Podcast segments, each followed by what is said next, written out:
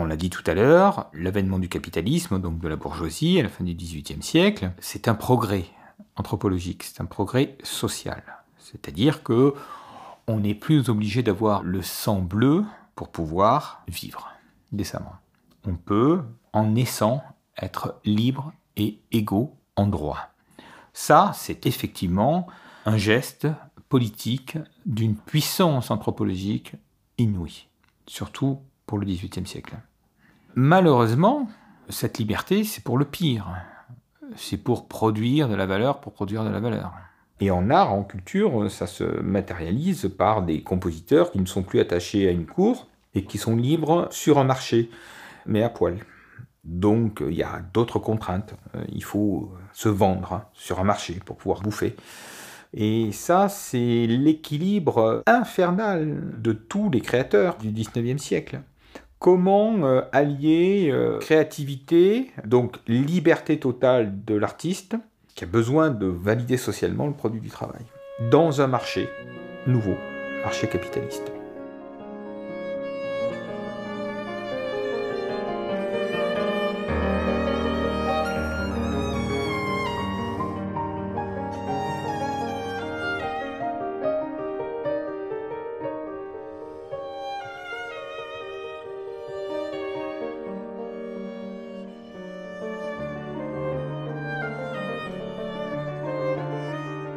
Si même la culture déroge, tombe dans l'esbrouf et le trafic de reliques, il reste toujours, quand on étouffe, quelque chose de naturel à notre disposition pour reprendre souffle et vie. La vérité. On peut sentir qu'on s'approche de l'essentiel, de soi-même, à la résistance qu'on rencontre. Rideaux de fumée, diversion, blagues et plaisanteries, silence de plomb, absence totale d'encouragement et de bienveillance, et surtout critique sur la forme, du genre Cela aurait été beaucoup mieux si vous aviez un peu moins. Le diable est le maître du détail, j'aurai toujours un détail contre moi. J'aurai toujours contre moi les petits malins qui pomponnent les chaussettes, bichonnent les broutilles, frisotent les babioles, coucounent les fadaises et finissent par me sortir excédé de me voir croire en quelque chose. Mais à quoi ça sert? Écrire ne sert à rien, mais se taire est encore pire. Et finalement, l'acte créatif artistique ne peut pas se soucier d'une réception extérieure. c'est ça. Euh, c'est là où le geste devient euh, non juste. Oui, voilà. Si on s'attarde trop à la réception, c'est compliqué pour la création artistique. Euh, d'où l'importance mmh. politique de la condition de la production matérielle, la condition des artistes. Ils doivent être payés avant de produire le salaire comme préalable au travail. C'est la seule condition pour avoir vraiment de la créativité. L'enjeu, c'est de rendre libre le travail. Bah, le geste de Beethoven, moi je m'amuse à le rappeler. Beethoven, on sait qu'il a cherché tout au long de sa vie des mécènes, avoir une rente à vie. Pourquoi? Pour pas être sous le joug de l'édition. Parce que le marché de l'édition à l'époque, euh, c'était très précis. Il fallait que les œuvres soient pas trop difficiles pour que ça soit vendable.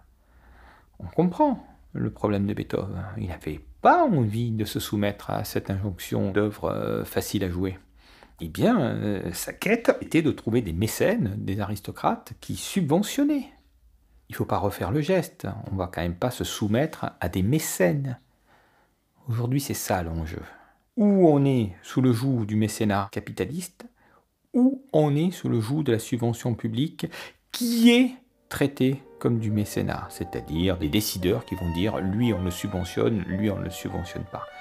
C'est d'une violence absolue pour la création artistique. De cela, il faut tourner le dos. Il faut que le salaire soit un préalable à la création artistique. Et c'est pas une défense corporatiste que je dis, ben, évidemment que tous les salariés doivent avoir un salaire au préalable au travail. Pour libérer le travail. Et nous, les artistes, on le sent bien quelque part. Est-ce qu'on aurait eu Péléas et Mélisande? Est-ce qu'on aurait eu le Sacre du Printemps? Est-ce qu'on aurait eu l'œuvre de Beethoven à l'époque? Personne comprenait l'œuvre de Beethoven à l'époque. Première critique des journaux, amoncellement de difficultés inutiles et modulation hasardeuse. Voilà ce qui est écrit dans les critiques des premières sonates de Beethoven pour violon et piano. Voilà, ben, heureusement qu'il a tenu le coup, le père Beethoven. Alors euh, voilà, il faut sortir la création artistique du marché de l'art. Ça, c'est une condition euh, urgente. Urgente. Ce sont des donneurs d'ordre capitalistes qui décident, encore une fois, de ce qui vaut ou ce qui ne vaut pas. Tel artiste, ça vaut. Tel artiste, ça vaut rien. C'est ce qui nous en sommes encore là. On va dire avec une violence. Pas qu'il y a un lien, il y a une contradiction totale entre le mode de production capitaliste qui a totalement intégré la valeur du temps. Qui recherche l'efficacité, justement. Et donc, oui, le temps est intégré dans la production, alors que ça n'a pas toujours été le cas. Est-ce qu'il y aurait eu de la lutherie? Est-ce qu'il y aurait eu des Stradivarius euh, dans un mode de production capitaliste? Évidemment que non. Ça dit, il travaillait vite aussi, hein, par exemple, pour monter euh, les cantates à l'église euh, à l'époque de Bach, ça se faisait à l'arrache aussi. Hein. Mmh, mmh. On avait à peine le temps de recopier les parties. oui, mais il y avait aussi cette efficacité en action. Oui, mais est-ce qu'ils étaient contents de ce travail à l'arrache? Je pense pas, non. Voilà. L'amour du travail bien fait, dans les orchestres, tous les orchestres, hein, que ce soit des orchestres conventionnés ou des orchestres en freelance, tout le monde dit ce qu'on fait c'est de la merde. Ils ne le disent pas officiellement, hein, d'accord? Ce qu'on fait c'est de la merde. Ou alors ils sont vachement contents d'un concert parce qu'ils savent qu'ils ont eu très peu de répétitions. Ils se disent Putain, ce soir c'était bon. Hein. Ils savaient qu'ils serraient les fesses. Mais pourquoi? Parce qu'il n'y a jamais de temps. Il n'y a jamais de temps pour répéter. Et c'est bien pour ça que les chefs d'orchestre ont pris le pouvoir. Parce qu'ils ont rationné les choses. Hein. Bon, vous posez pas des questions, vous faites ce que je dis, et comme ça, au moins, on va pouvoir s'en sortir. En général, c'est de la mise en place, on va pas se poser d'autres questions esthétiques, quand même pas déconner, et vous, vous êtes des exécutants. Le chef est content, son ego, il n'en peut plus, et le musicien, bah, il a, disons, naturalisé sa condition de subordination. Il n'a aucune voix au chapitre. Aucune. C'est ça la notion du travail artistique? C'est pour cela qu'on a fait ce métier? Pour être libéré avant le service? Non mais on déconne complètement. À l'armée des romantiques, plus on attend, plus on est content.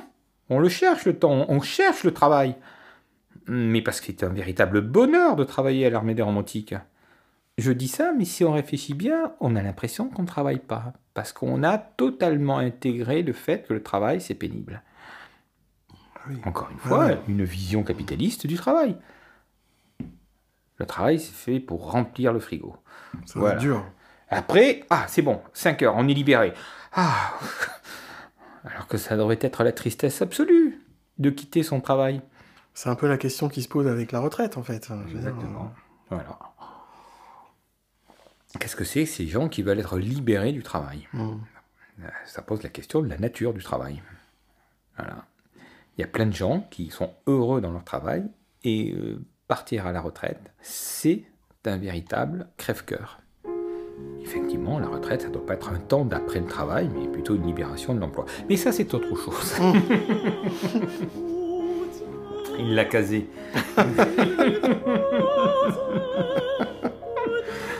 Euh, il y avait d'autres points, d'autres sujets que tu avais notés?